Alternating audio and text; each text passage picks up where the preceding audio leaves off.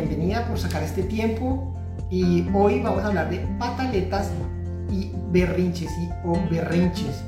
Preguntábamos en, eh, por internet en nuestras stories que cómo le dicen en sus países y la mayoría de la gente le llama berrinches, aunque pataletas también se entiende bastante bien.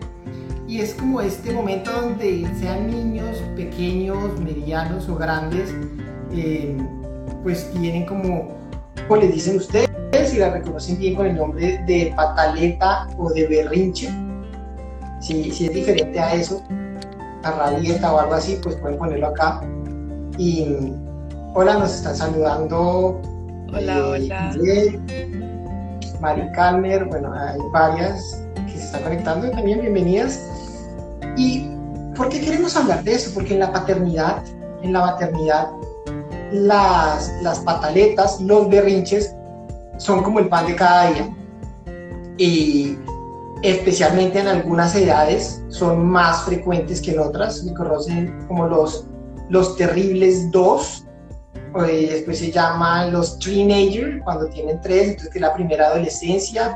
Y los cuatro también tienen otro apodo. Y así poco a poco cada edad se inventan un nuevo apodo para decir que es difícil. Y nos, nosotros como papás nos terminamos creyendo el cuento de que sí es difícil y así lo vivimos. Lo afrontamos como un momento difícil. Hoy estamos eh, separados eh, físicamente, André y yo. Eh, aquí en Clubhouse nos escuchan igual, pero los que están viendo de pronto por Instagram, estamos en... Estamos en, dos pantallas. Exacto. Y por Facebook, si están viendo por Facebook, bueno, no pueden ver a André porque es difícil montarla en la transmisión, pero bueno, a él la estarán escuchando. Lo importante es que estamos juntos criando, con, propósito.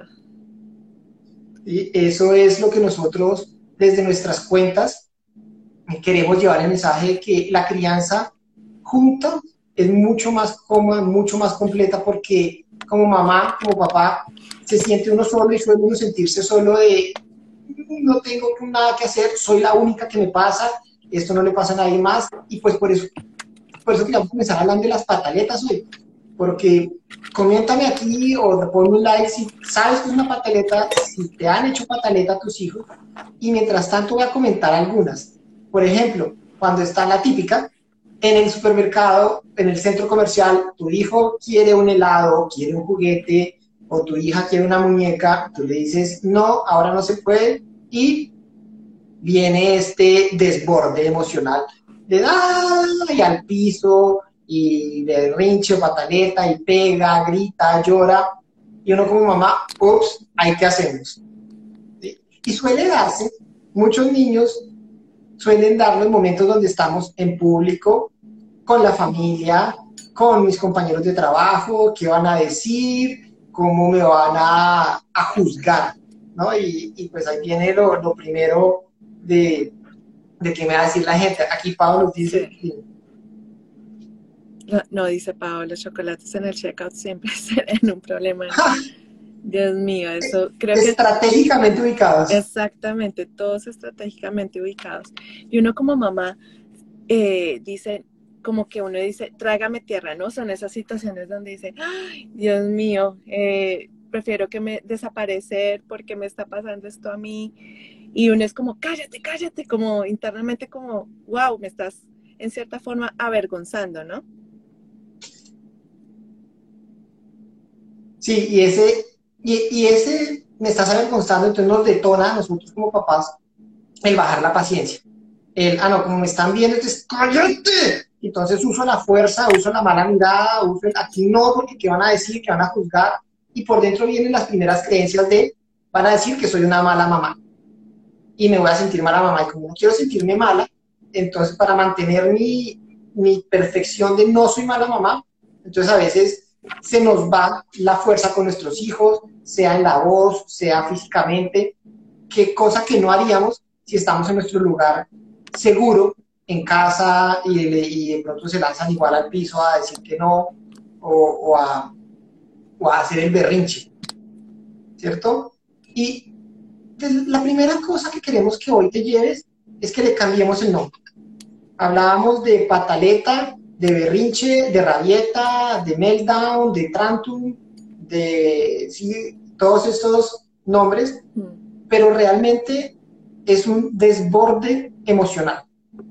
Un desborde emocional. Hagan de cuenta como que tengan, como que tienen un vaso y esa es la emoción, ¿no? Y ese vaso, esa agua se está desbordando. Entonces se desborda, no tenemos control. Cuando uno tiene un, un, vaso lleno y el agua se desborda, no hay control. Entonces eso, tenemos un desborde. ¿Y un desborde qué? Emocional. Y verlo de esta manera te va a cambiar la forma como te aproximas a él.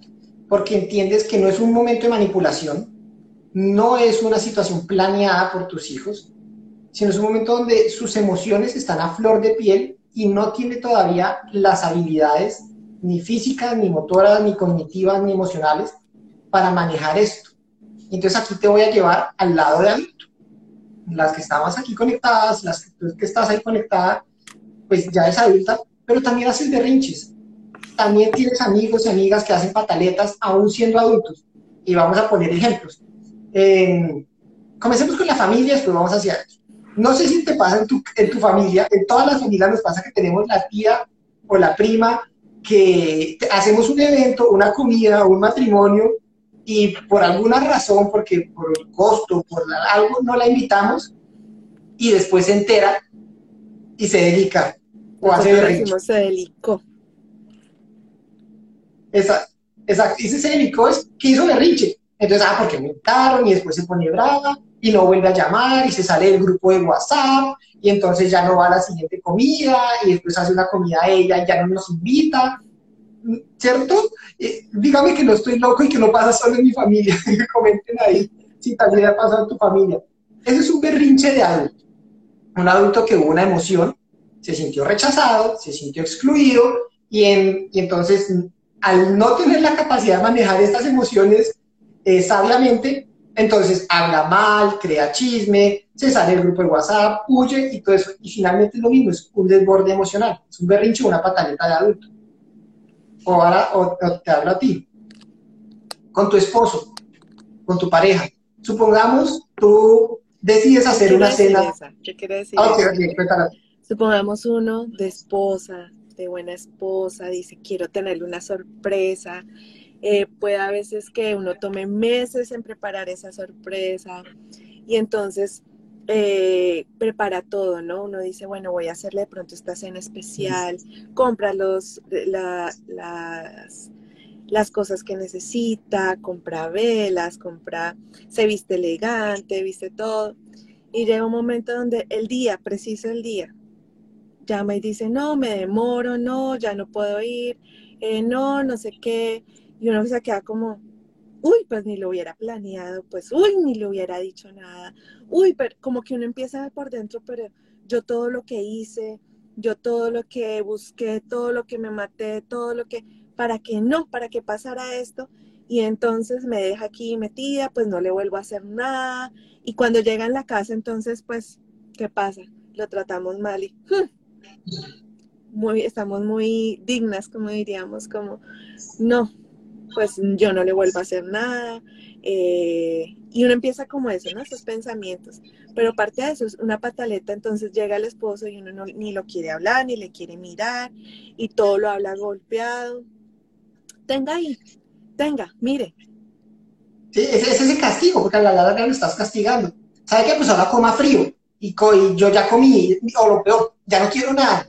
Y esa noche fría, de espalda, eh, no le hablas, y fue una pataleta, como dice Vanessa aquí, un adulto responsablemente berrinchudo. Tal Y posiblemente a veces terminamos durmiendo en lugares diferentes a causa de, de esas pataletas o berrinches que hacemos de adultos. Pero la pregunta aquí es, ¿está mal que sientas eso? No. Tú te creaste una expectativa querías que se fuera una cena, una noche especial porque estabas celebrando o querías contarle una noticia, algo que te fue bien en el trabajo, con un cliente, con un proyecto, planeaste todo y tu expectativa no fue cumplida, hubo una diferencia entre lo que esperabas y lo que pasó, lo cual crea frustración, crea todo, como decía André, todo lo que planeé, todo lo que hice, y eso te lleva a sentirte mal. Y es válido, o sea, tu sentimiento es súper válido. Pero ¿cómo lo estás manejando? Eso lo llevas al castigo, a te ignoro, a coma solo, entonces ya eh, nadie en esta casa esta noche va a comer, se canceló la cena, me voy sola, duermo en otro lado, y eso lo llevas a otro lado. Pero sí, es un, un berrinche. No está mal que lo sientas. Es válido y puedes expresarlo. Y queremos volver a este concepto, a este concepto de qué? De un desborde emocional. Si lo miramos como un desborde emocional, lo miramos, no les, no les cambia como el concepto. O sea, si tú en estos escenarios que pusimos, o sea, con los niños, o sea, con tus hijos, sea con tu esposo, con tu familia, si le cambiamos al desborde emocional, escríbanos, ¿sienten que cambia algo en su mente? ¿Sienten que, que, de pronto lo pueden manejar de alguna otra forma? Y, piensa en ese, en ese ejemplo del adulto, ¿qué hubiera sido importante para, para ti? Digamos, en el, en, el escenario del ejemplo que hicimos con André, de que preparaste algo para tu esposo y al final no se dio. ¿Te hubiera gustado que llegara tu esposo y te regañara y te gritara, ay ya, deje la bobada, más exagerada, a llorar a su cuarto, váyase, váyase, hace show, vayan de su mamá, que su mamá lo consienta, o, o, que te dieron las palmadas, quiere que le pegue, quiere llorar por algo, que yo no haya llegado a la comida, usted sabe que el trabajo es importante, no ve que de eso comemos, de eso vivimos, venga, le doy una cachetada para que ahí sí vea lo que es bueno y entienda por qué llora. ¿Te imaginas a tu, a tu pareja haciéndote eso? ¿Cierto que no? ¿O cómo hubiera sido valioso que te, que te acompañara en ese momento tu pareja como adultos? Y es que hay, acá hay algo que es muy importante de resaltar y es la diferencia entre un niño y un adulto. Y muchas veces nosotros como adultos tratamos a los niños como si fueran adultos. Y, y físicamente, físicamente una, una, un desborde emocional va ligado a una inmadurez cerebral. O sea, nuestros chiquitos están madurando en, en ese proceso, están creciendo y en esa madurez y en eso que están eh, su cuerpo creciendo, también el cerebro. Entonces hay una inmadurez cerebral, o sea, es algo físico, algo físico que ellos no saben controlar, no saben manejar, porque su cerebro no tiene la capacidad. Su, su cerebro está en esa, en esa construcción y en eso estamos nosotros como papás juntos ayudándoles en ese proceso mientras su cerebro madura. Y a veces nosotros o escuchamos, sobre todo cuando los niños son más pequeños, decimos, no, es que le va a tomar la medida, no es que si usted lo deja llorar, es que si usted lo deja hacer esto, es que si lo deja hacer lo otro, lo va a manipular, lo está manipulando, le está realmente hasta qué grado. O sea, realmente, y eso es algo que con Pipe reflexionábamos, realmente su cerebro tiene la capacidad de la capacidad compleja de elaborar ese plan macabro para nosotros como papás y ellos decir, eh, voy a hacer esto para manipular a mi mamá, voy a hacer esto para manipular a mi papá, para que realmente tienen esa capacidad cerebral para, para ejecutar y elaborar todo ese plan. Eso, como Adri bien lo dice, nosotros de adultos les ponemos una, un video, nos armamos una película que ellos todavía no pueden hacerse. Y, por ejemplo, un niño hasta los nueve meses o doce meses no tiene concepto de temporalidad. O sea, no sabe que ahorita es un minuto y más adelante viene otro y otra hora y el día de mañana. y nosotros les decimos una película de no, ah, él está haciendo esto porque ya sabe que la vez pasada le funcionó y para mañana manipularme y para que yo no salga. Y les ponemos unas cosas que ellos no lo están haciendo por esa razón. Y todo, toda esta parte del control emocional está en, la parte frontal del cerebro, que su desarrollo viene a completarse como para finalizar el segundo septenio, o sea, estamos hablando de hacia los 21, los 18 viene a darse... Eh, o sea, como un, gran complejo, ¿no? O sea, en, en cada septenio van elaborando algo, pero realmente es algo complejo, no, no se da ni en el primer ni en el segundo año de vida.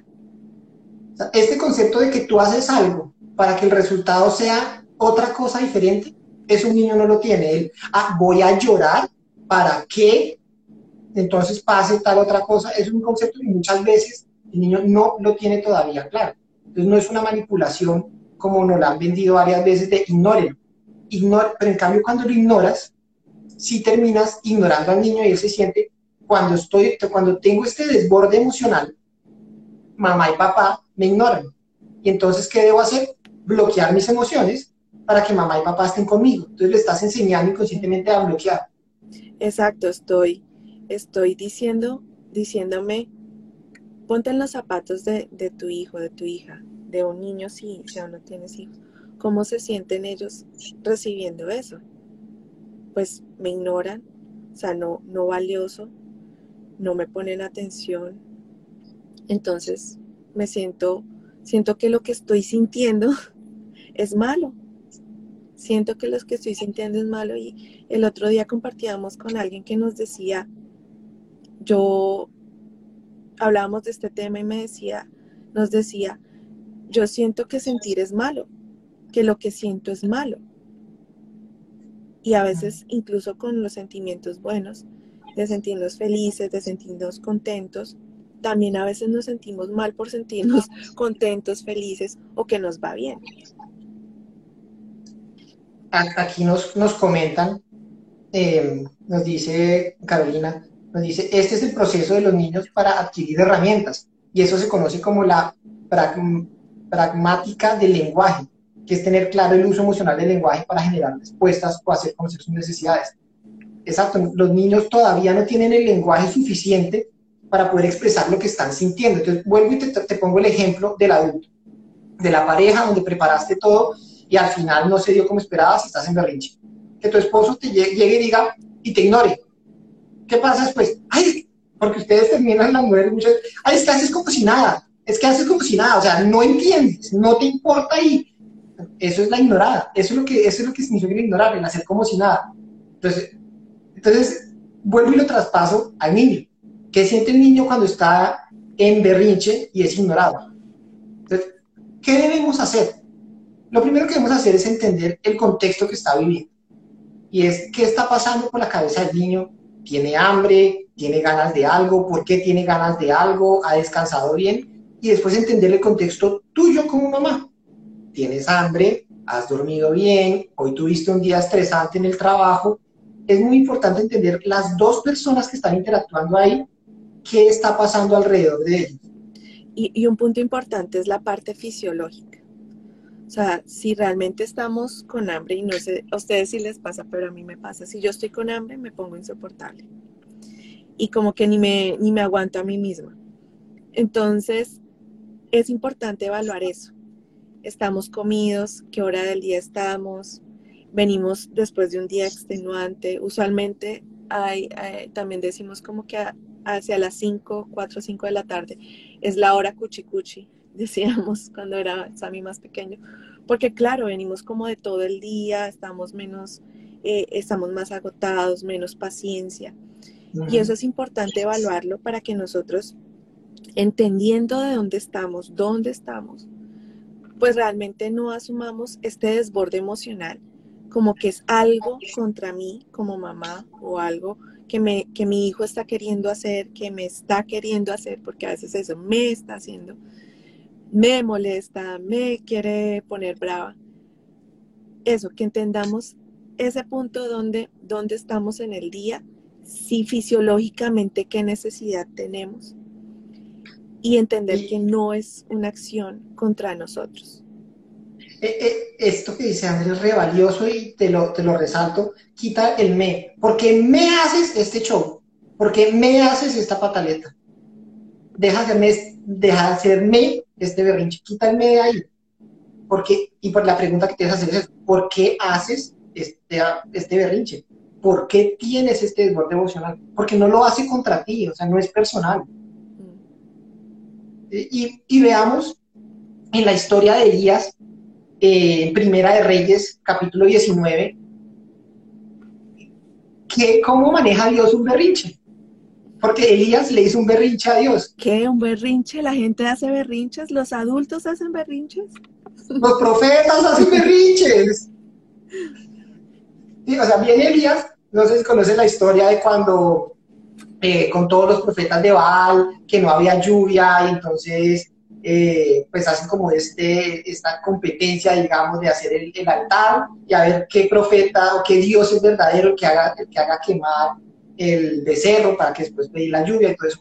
Viene Elías de pasar este momento donde Dios muestra que está con él y donde Elías eh, prueba al, pueblo que Dios es el Dios real y verdadero y tiene la lluvia y todo eso. Y comienzan a matar profetas y digamos que Elías entra en, en un miedo por su vida y se va y se va y camina y se va y se siente descontento. Su expectativa era que después de hacer esto, pues lo pusieran como el, profeta pues del Dios verdadero y no pasó su expectativa. Entonces él esperaba una cosa y se dio otra y tiene que huir y salir.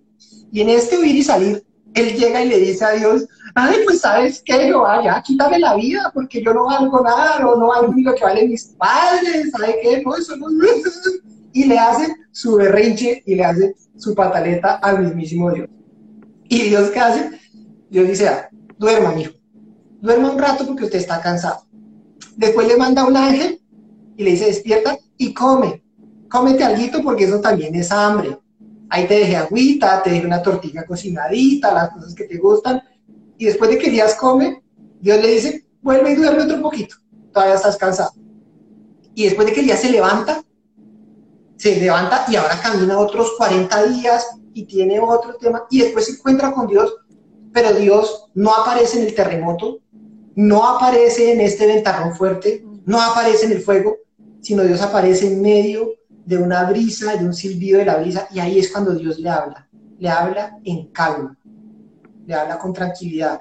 Dice, dice la, susurro, eh, la Biblia, un susurro, un susurro, así, pasito la blanda respuesta aplaca la ira. Si tu hijo está en un berrinche, si tu esposo, si tu esposa, si tu pareja está en un berrinche, no lo ignores. Acompáñale. Enséñale lo que le hace falta. Si es un hijo, dale las palabras para describir la emoción, dale las palabras para entender lo que sucedió. Háblale suave, provéele lo que le hace falta antes de hablarle si lo que tiene es hambre, él no va a entender es que, amor, es que no hay plata, porque es que mira, que es que hay que pagar la pensión, hay que pagar lo otro. En ese momento no hay racionamiento, hay una necesidad física. Dale de comer. ¿Sí? Y ya después de que le des de comer y se tranquilice y duerma, ahí sí puedes volver a decirle, ¿te acuerdas lo que pasó en el supermercado? Y le explicas, tú querías hacer una cosa y entonces como no se dio, te pusiste así, así, así, eso se llama una frustración, una tristeza, una injusticia, pero la próxima vez lo puedes hacer de tal manera. Entonces le das una solución, una herramienta. Me puedes decir, mamá, pero es que yo tengo hambre, pero es que hoy en el colegio no me comí todo y llegar a un acuerdo. ¿Sí? Para que... no, qué bonito como, como es estas herramientas. Y quiero recapitular esto que está diciendo Pipe, porque es, es, es una fórmula, es una fórmula que, claro, en el momento, eh, y es importante que seamos sabias en el momento en que vamos a hablar con nuestro hijo, no es en el momento en que está pasando, el momento de efervescencia y calor donde está la pataleta. Este berrinche, en ese momento que necesita nuestro hijo, contenerlo. Desde nuestra posición de, de mamás, sin que estemos asumiendo que esto es algo que me está haciendo, Simplemente él, tiene un, desborde de emoción. Y ese desborde de emoción necesita ser contenido. Entonces, como el agua. Bueno, vamos a ver el agua, vamos a ponerla en su lugar, vamos a ponerle los límites a través del vaso. Entonces, vamos a, recoger, a abrazar. Muchas veces lo que nuestros hijos necesitan es, un abrazo. Aquí estoy. Eh, con, con Sammy hacíamos mucho el, el soplar. Entonces uno coge como la, la, mano y le haz de cuenta que cada dedo es una vela y entonces vamos a soplar, vamos a soplar esa vela. Entonces soplábamos un dedo y se apagaba el otro y al menos con los dedos de la mano. Esto ayuda a regular, a regular nuestra respiración, como en ese momento agitado, también para nosotros, también esto nos ayuda poner a nuestro niño cerca a nuestro corazón y respirar con él. respirar con él, simplemente contener, contener la emoción, contener qué está pasando, eh, sin querer callarlo o minimizarlo, porque como hemos hablado anteriormente, las emociones tienen un ciclo. Entonces, así como inicia, tiene que cerrar. Entonces, muchas veces nosotros, claro, en ese afán como de que se calle, que se calle, lo que hacemos es quitar ese momento eh, de que necesitan ellos para cerrar el ciclo. Entonces, lo que, lo que hacemos nosotros es de pronto ubicar un lugar donde puedan retirarse para contener esa emoción. Usualmente el baño es mi mejor amigo, entonces yo me voy al baño y con él contenemos la emoción. Contener la emoción de respirar, como que eso, como que el agua vuelva a su lugar, que el vaso vuelva a estar un poquito más quieto para poder contener esa emoción. Sí, hay, una diferencia entre contener y detener.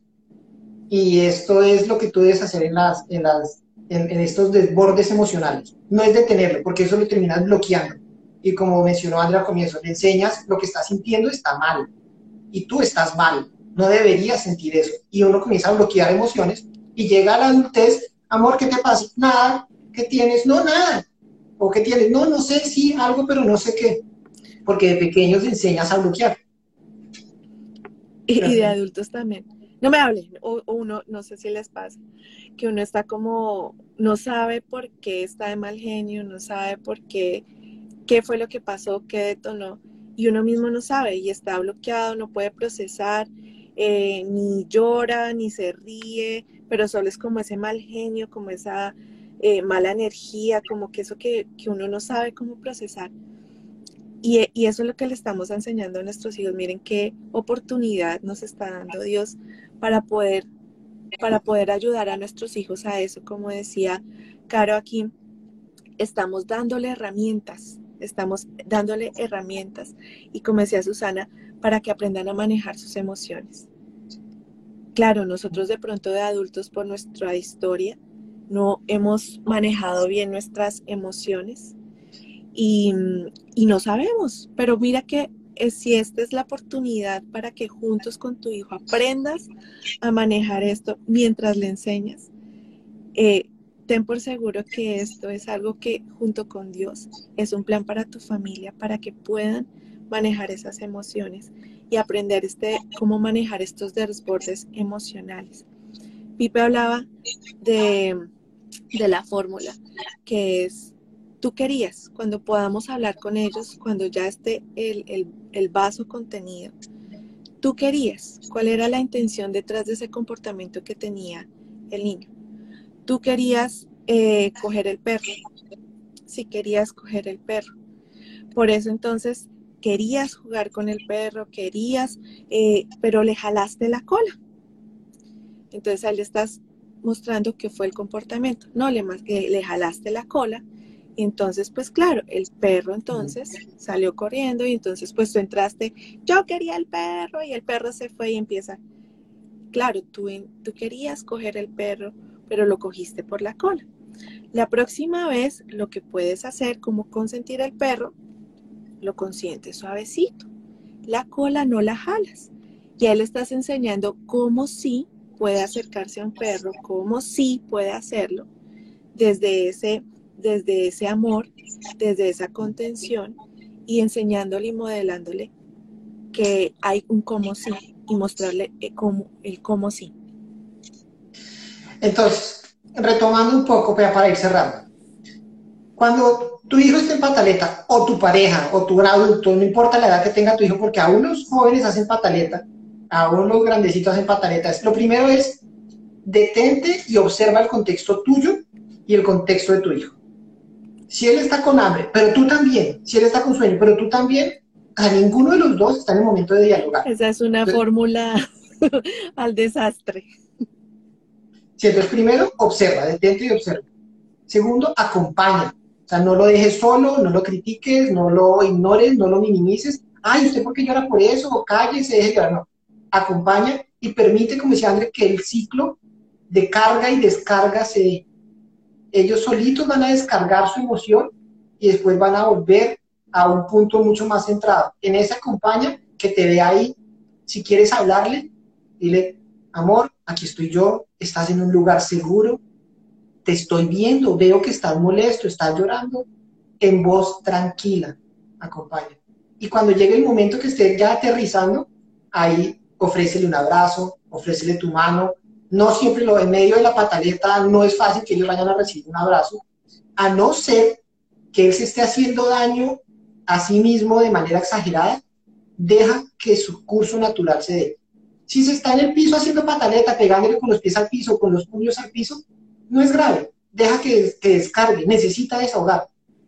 Pero si comienza a darse cabezazos contra una ventana, contra una mesa, bueno, ahí sí, abrázalo por la espalda y como decía André, que sienta tu pecho, tu corazón, tu respiración, para que poco a poco vaya respirando.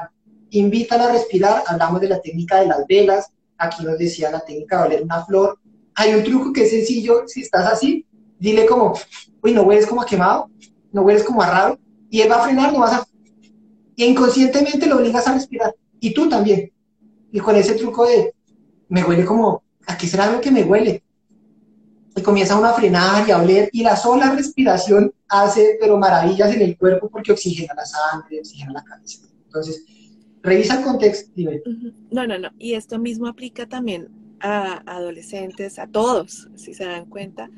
Eh, simplemente que ellos sientan que estamos presentes. No lo tomemos personal. De pronto en, la adolescencia eh, hay unos desbordes de emocionales más fuertes. Eh, de pronto la contención es más complicada, pero nuestros hijos necesitan sentirnos presentes, que no estamos alejándolos por su comportamiento, que no son ellos, sino es el comportamiento. Y esto aquí es súper importante. No es su comportamiento eh, eh, la persona a la que estamos alejando. Estamos de pronto teniendo una pausa con ese comportamiento que de pronto nos, ese desborde emocional o ese comportamiento que se está dando, pero no es el niño, no es él. Entonces, encontremos ese balance para poder estar presentes en la vida de nuestros hijos en cualquier etapa, que están ahí, que estamos ahí, estamos ahí para contenerlos, para abrazarlos, posiblemente como nos pasa a nosotros como adultos, hay momentos donde no queremos ver a nadie y está bien. Entonces puedes irte, puedes respirar en él, irte a respirar al cuarto, pero no quiere decir que no estoy ahí. Cuando, cuando proceses tu emoción, aquí estoy. Ven, y si no, y si no vienes, yo voy te busco, ya te pasó, cómo te sientes, todavía necesitas más tiempo. Y eso lo van a ir buscando con, su hijo, la medida como de, a veces, a veces yo como persona, yo me tomo más, más tiempo en procesar las cosas, cuando hay algo, un desborde emocional mío. Entonces yo tengo que tomarme un tiempo. Y un tiempo puede ser 5, 10, 20, 30. Y todos, bueno, si alguien eh, enseñale a tu hijo, puedes ir a hacer, a tomar tiempo. Dime cuándo vas a volver, cuándo estás listo. No voy a estar listo por ahí, yo creo que en media hora, en media hora, aquí estoy, aquí estoy. Cuando regreses, aquí voy a estar. Sí, eso es, eso es de la parte de contener. Y ya al final, cuando ya has podido contener y su ciclo está finalizando, entonces ahí sí, háblale de lo que decía André. Tú querías hacer una cosa y por eso la manifestaste así. La próxima vez, y ahí cuando le entregas herramientas, la próxima vez, en lugar de hacerme mala cara, en lugar de gritar, porque te sentiste triste porque había un límite, te dije apaga el televisor o ve a bañarte o arregla tu cuarto, te sentiste molesto porque te tocó quitar eso, frustrado porque no era lo que querías hacer y te tiraste al suelo. Describe lo que pasó, porque a veces en ese momento ellos ni se dan cuenta lo que pasó. Entonces, te dices, te sentiste frustrado y por eso gritaste, por eso peleaste, por eso le faltaste el respeto a tu mamá, a tu papá cuando dijiste esto, esto, esto. La próxima vez puedes hacerlo de esta manera. Y ahí es donde le das herramientas. La próxima vez hablas. La próxima vez respiras y en un tono amoroso me comentas. La próxima vez, en lugar de tirar las cosas, puedes apretar tu osito, eh, gritar en la cama, lanzar la almohada, dale herramientas.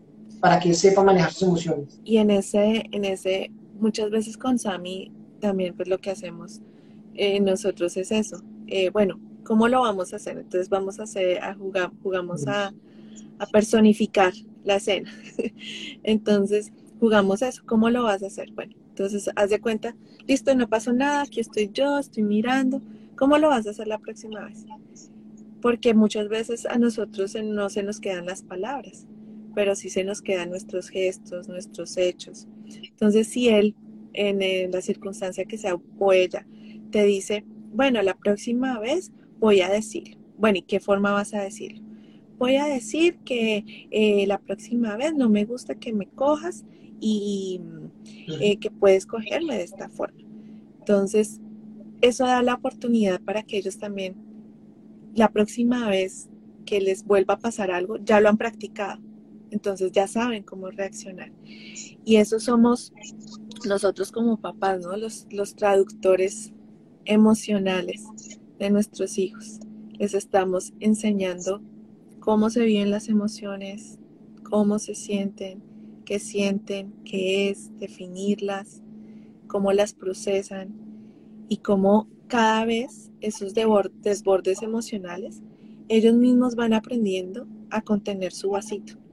Claro, entre más pequeños necesitan más de, nuestra ayuda, pero al, al hacer este ejercicio continuo, continuo, ellos mismos aprenden a ir identificando y cuando son más grandes, ese mismo eh, desborde no se da de la misma manera y ese desborde saben cómo contenerse, cómo procesarlo que eso es a lo que, ese es el punto que debemos llegar, a, ese, a ese punto donde, como hablábamos hace ocho días, señalamos la puerta porque van a salir al mundo y van a salir al mundo y le estamos dando esas herramientas para que cuando se sientan de cierta forma puedan eh, procesarlo, puedan, puedan entender cómo ellos mismos contenerse, cómo, cómo manejar esa emoción. Aquí hago una salvedad que hay una diferencia entre todo esto que son desbordes emocionales y otra cosa que son las sobrecargas sensoriales. Y lo cuento a, través de experiencia. Una sobrecarga sensorial es cuando hay mucha estimulación de tus sentidos y eso lleva a que también explotes. Por ejemplo, con Sami, nosotros vivimos en una ciudad pequeña, donde hay pocos carros, poco ruido, pocos semáforos, pocos edificios. Algunas veces cuando vamos al centro de Montreal, que es la ciudad que nos queda al lado, él tiene una sobrecarga eh, sensorial. Hay edificios muy altos, hay gente cruzando por todos los cruces, hay bicicletas pasando, hay carros, a veces hay pitos y todo. Y esto lo lleva a unas situaciones parecidas a un desborde emocional o una pataleta, pero es una sobrecarga sensorial. Eso es para otro día, para otro tema, pero lo que voy es, eh, en, en esa identificación del contexto, que Dios te dé la sabiduría de qué es lo que está pasando. ¿Es realmente una emoción o es un estímulo externo y como mamá eso te va a dar la sabiduría para acercarte. Dios te ha dado las herramientas que tu hijo o que tu hija necesita. Y no se trata de, ay, pues como lo dijeron en las redes o como dijo Pipe y André, muy bonito y todo, sí, pero al final Dios te ha capacitado a ti. Por eso te puso los hijos que te puso, porque tú eres suficiente. Escucha eso, tú como mamá eres suficiente para tus hijas, para tus hijos. Y eso es creer en tu corazón en fe, porque Dios no se equivoca. Dios te puso en el lugar adecuado. Entonces, cuando vengan estas cosas, más allá de todas las técnicas y fórmulas que haya, debes escuchar y decir, ok, Dios, ¿cómo con lo que me has dado puedo actuar de una manera sabia? Entonces, mírate a ti y mira a ellos. Aprende a manejar tus propios berrinches, tus propias pataletas. Ponle nombre a lo que estás sintiendo.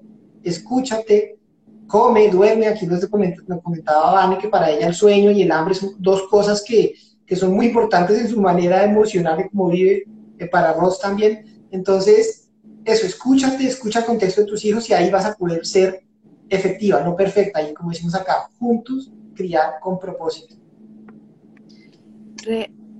y en esos momentos, eh, recordemos esto que es físico, hay, una, hay un cerebro que no es, que está en proceso de maduración. Entonces a veces nos sentamos mucho en, preguntar, pero ¿por qué hiciste esto? ¿Pero por qué esto? ¿Pero esto, esto, esto? Y los llenamos de preguntas y a veces realmente ellos no saben cómo responder. Porque cerebralmente su, su cerebro no está maduro para hacerlo. Entonces no nos enfoquemos en esas preguntas que a veces no nos llevan a ningún lado, sino de pronto a detonar aún más la situación. Y quedémonos con esto. ¿Cómo podemos ayudar nosotros a procesarlo? Eh, tú querías, tú esperabas, tú esperabas esto, pero resultó esto, claro, eso frustra, eso te desbordó emocionalmente. Y, de esa forma podamos eh, enseñarles a nuestros hijos esas herramientas que también les van a ayudar para cuando salgan por la puerta. Hablando de herramientas, nosotros desde nuestras redes y como en este ministerio que Dios nos ha dado, tenemos una herramienta que es el método de paternidad efectiva. Es una herramienta donde tú entiendes de fondo qué está pasando, por qué estás respondiendo así, cuál es tu patrón reactivo, cómo lo debes eh, expresar a tu hijo. Y tenemos todo un programa de 12 sesiones, las podemos hacer en grupo o individuales, donde te llevamos a a llevar tu maternidad, tu paternidad al siguiente nivel. Si esto te interesa, si quieres conocer más, escríbenos en cualquiera de nuestras redes, escríbenos y dile, oye, los escuché, em, esto me llamó la atención y te vamos a dar toda la información que necesites. está en nuestra página web también. Podemos tener aún una sesión gratuita contigo para que veas dónde estás y hacia dónde quieres ir. Simplemente háznoslo saber y, y te contactaremos. De lo contrario, igual síguenos en nuestras redes sociales, llévate todo lo que Dios te esté dando, comparte, comparte si esto para hoy para ti no fue porque tus hijos ya están grandes, porque tú ya no los ves, no importa. Alguien conoces que esto va a ser de valor. Compártelo con otros, taguéanos, sácale un screenshot a este live y bueno, que sea realmente este amor de Dios llegando a muchas, muchas familias. No están solas. Estamos juntos criando con propósito, juntos de la mano de Dios, porque ese es, ese es un legado, estamos construyendo legado con nuestras familias para las futuras generaciones. Y imagínense el poder de esto, de, de poder actuar de maneras diferentes con nuestros hijos para crear generaciones diferentes. Desde aquí es donde realmente podemos generar ese impacto en nuestra sociedad.